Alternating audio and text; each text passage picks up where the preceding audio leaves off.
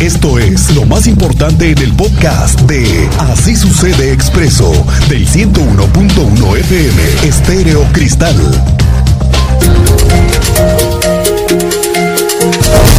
Tenemos un nuevo puente vehicular, ya casi listo para aliviar la zona norte de la ciudad. Esta mañana el alcalde capitalino Luis Nava estuvo en un recorrido. Tú tienes todos los avances. Alejandro Payán, ¿cómo te va? Muy buenas tardes. ¿Qué tal, Miguel? El día de hoy, el alcalde Luis Bernat y realizó un recorrido sobre esta obra que se está realizando en eh, Avenida, Avenida, eh, prolongación de la Avenida Bernardo Quintana, déjame comentarte que realizó un recorrido en compañía de la secretaria de Obras Públicas, Oriana López Castillo, y supervisaron los avances de la construcción de este paso superior vehicular en prolongación Bernardo Quintana en la carrera San Pedro Mártir, la cual ya reporta un avance del 85% y se estima que en las próximas semanas abrirá las calles en sentido de Avenida de la Luz, apoyando una mejor movilidad y una mejor calidad de vida para los queretanos que transitan en esta zona de la capital. Si te parece bien, Miguel Ángel, escuchemos la explicación que da el alcalde Luis Bernardo Nava sobre el recorrido y los avances que presenta esta obra. Estamos revisando cómo va la obra del puente de San Pedro Mártir que va a ayudar a mejorar la movilidad en toda esta zona. Estamos a dos semanas de abrir el sentido de Plaza Patio a Avenida de la Luz en la parte elevada y así dar paso a los trabajos en la parte baja del puente.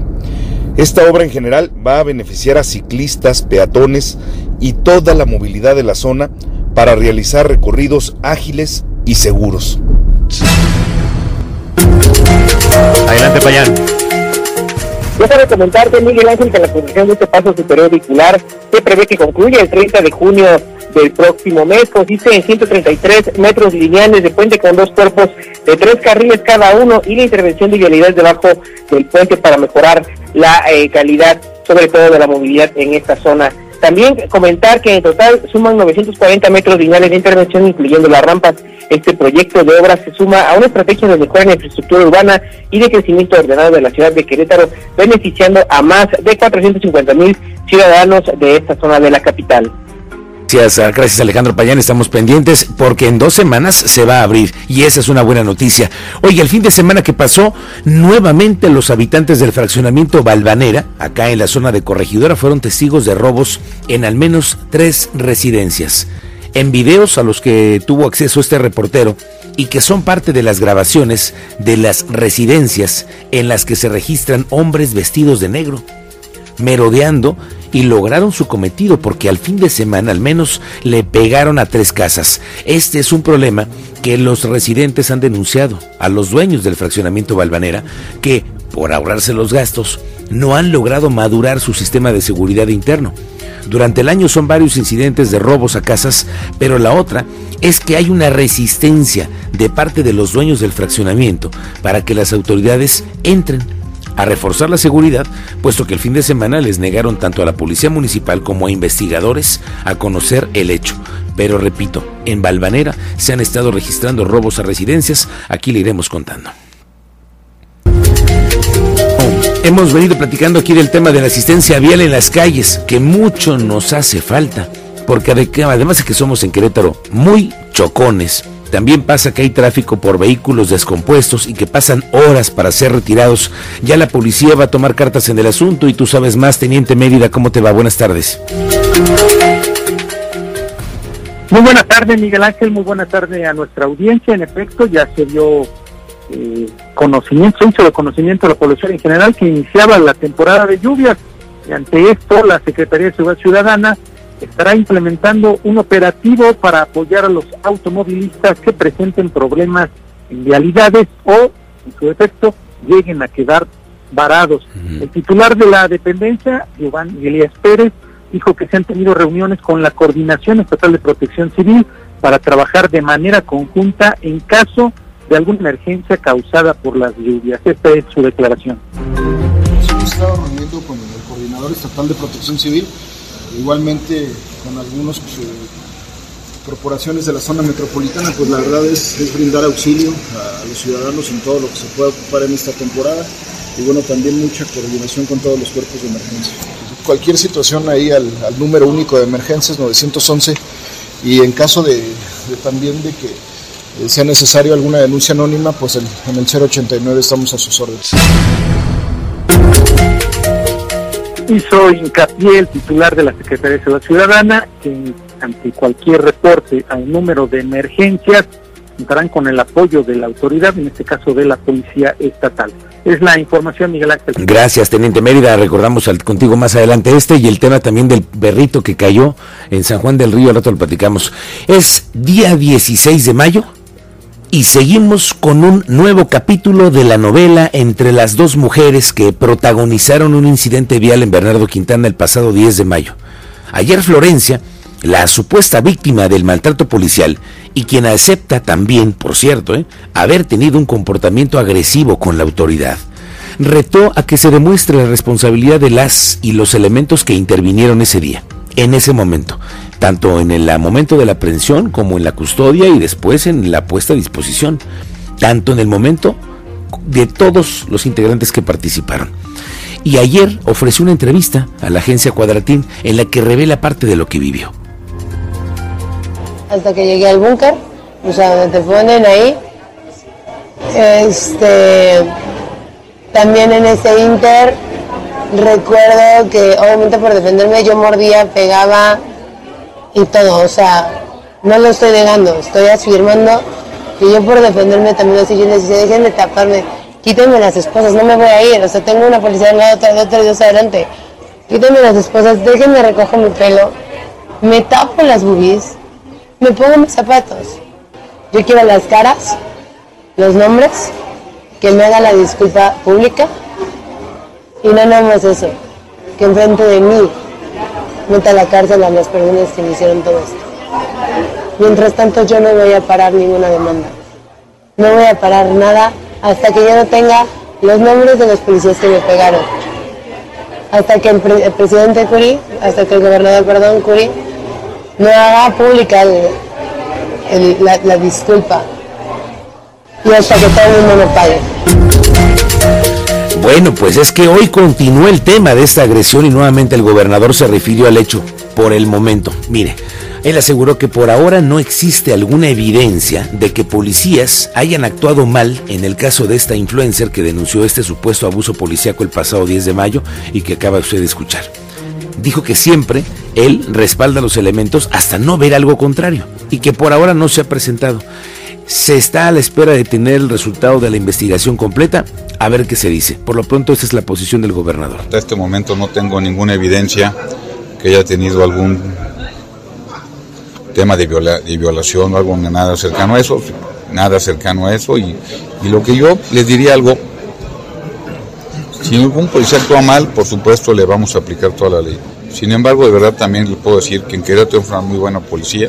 Siempre respaldará a mi policía hasta no ver algo en contrario y veremos qué dicen las, las autoridades. La verdad es que creo que tenemos que entender que hay que respaldar a los policías que hacen bien su trabajo y creo que en este caso hasta el momento lo que tengo es que han, hicieron bien sus cosas. Ah, Pero esperemos a lo que digan las, las autoridades. Hasta ahí ese capítulo de esa novela. Ahí le seguimos contando. Oiga, recientemente, no sé si se ha pasado por ahí, por la terminal de autobuses, a la que por cierto ya le van a meter mano, solamente en el estacionamiento, pero bueno, ahí van. El caso es que en la terminal de autobuses se ha convertido en una estancia provisional para familias centroamericanas que ya no encuentran dónde pasar la noche buscando un refugio. En los pasillos, allá afuera donde están los taxis, se ven a salvadoreños con todas sus familias, ¿eh? hondureños y haitianos que también buscan seguir su camino hacia los Estados Unidos. Hoy el gobernador Mauricio Curi dijo estar al tanto de lo que ocurre en la terminal y en otras zonas de la ciudad, ¿eh? en muchos puentes, en muchos cruceros. Y recordemos que cerraron las 33 estancias migratorias en el país y esto se ha venido reflejando en el aumento de familias sin casa buscando ayuda. Por supuesto, coincido en que tenemos que buscar que tengan todas y cada una de las de los apoyos en lo que se refiere a derechos humanos, pero lo he dicho una y otra vez y es un pensamiento personalísimo que primero los mexicanos y a mí primero los queretanos.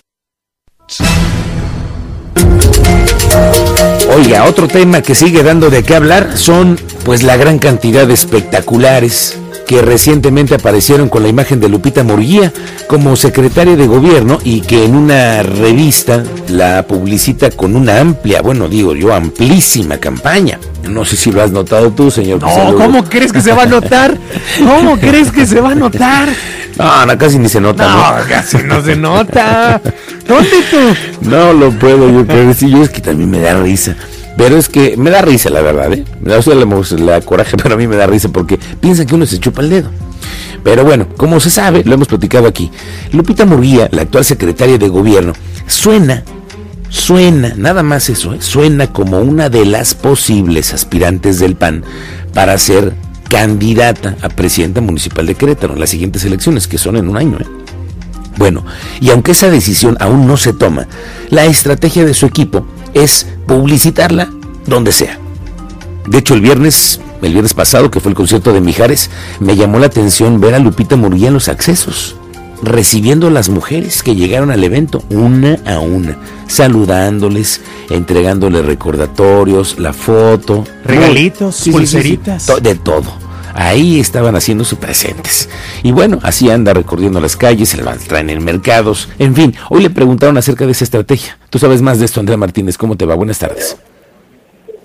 ¿Qué tal, Miguel Ángel? Muy buenas tardes y también a toda la audiencia. Pues así es, la secretaria de Gobierno estatal Guadalupe Murguía Gutiérrez aseguró que no ha violado la ley electoral tras aparecer en varios espectaculares de una revista y que están colocados en varios puntos del municipio de Querétaro. Indicó que en el marco de una entrevista con la empresa central municipal, aceptó la invitación para aparecer en la portada de dicha revista como parte de eh, pues la mercadotecnia. Aseguró que eh, consultó las disposiciones legales y también los criterios de la sala superior del Tribunal Electoral, en donde bueno pues se determina que los actores políticos tienen permitido aparecer en espectaculares y no constituye ningún acto anticipado de campaña. Escuchamos este posicionamiento que da respecto a la secretaria de Gobierno estatal. El que pues diversos actores políticos eh, de todo tipo eh, eh, salgan en, espectaculares, en una revista, no constituye ni actos anticipados de campaña ni promoción personalizada. Y bueno, también eh, Gutiérrez destacó que cualquier persona puede estar inconforme con estos espectaculares y presentar la denuncia, la cual eh, afirmó que será atendida con los argumentos con los que otros actores y otros partidos lo han señalado. Finalmente reiteró que su decisión de buscar una candidatura o no se dará posteriormente, pero aseguró que hoy está enfocada en su cargo como secretaria de gobierno. Esta fue la información, Miguel Ángel. Gracias, André Martínez. Estamos pendientes a ver qué pasa con este asunto. Oiga, comerciantes establecidos que están, están pidiendo regular el comercio en la vía pública que nuevamente comenzamos a ver con más frecuencia en la Alameda ya ve que en muchas administraciones se ha protegido esto, ¿no? Que la Alameda no vuelva a ser eh, rehén de estas organizaciones de comerciantes ambulantes. Bueno, ellos dicen que no se puede permitir que ningún grupo se apodere de este espacio y que esté así. Juan Antonio Torres, que es el presidente de la Alianza por el Centro Histórico, nos explica que los fenómenos que se han visto no solamente es el tema del trabajo sexual en la Alameda, sino que también él llega el comercio informal y eso que está afectando también al turismo. Verdad es que el tema de la Alameda no podemos dejarlo abajo, hay presencia ahí de nuevos ambulantes, estamos presionando al nuevo subsecretario para que de alguna manera el municipio este, ponga, ponga mano firme en ese sector, no podemos eh, echar abajo los trabajos que se vienen haciendo de años y permitir que nuevamente nuestro centro histórico sea tomado por cualquier grupo, bajo cualquier bandera, no está permitida el hecho de que sea comercio en vía pública, que no cuente con los permisos ni con las acreditaciones. ¿Qué representa para ustedes esta presencia de ambulantes y también porque se va juntando otro problema que ya tienen ahí desde hace algunos, algunos meses, que es el tema de, del trabajo sexual? Sí, la verdad es que el trabajo sexual está ahí presente, hemos trabajado de la mano con las autoridades, queremos que de alguna manera se pueda resolver este tipo de situaciones y obviamente la concatenación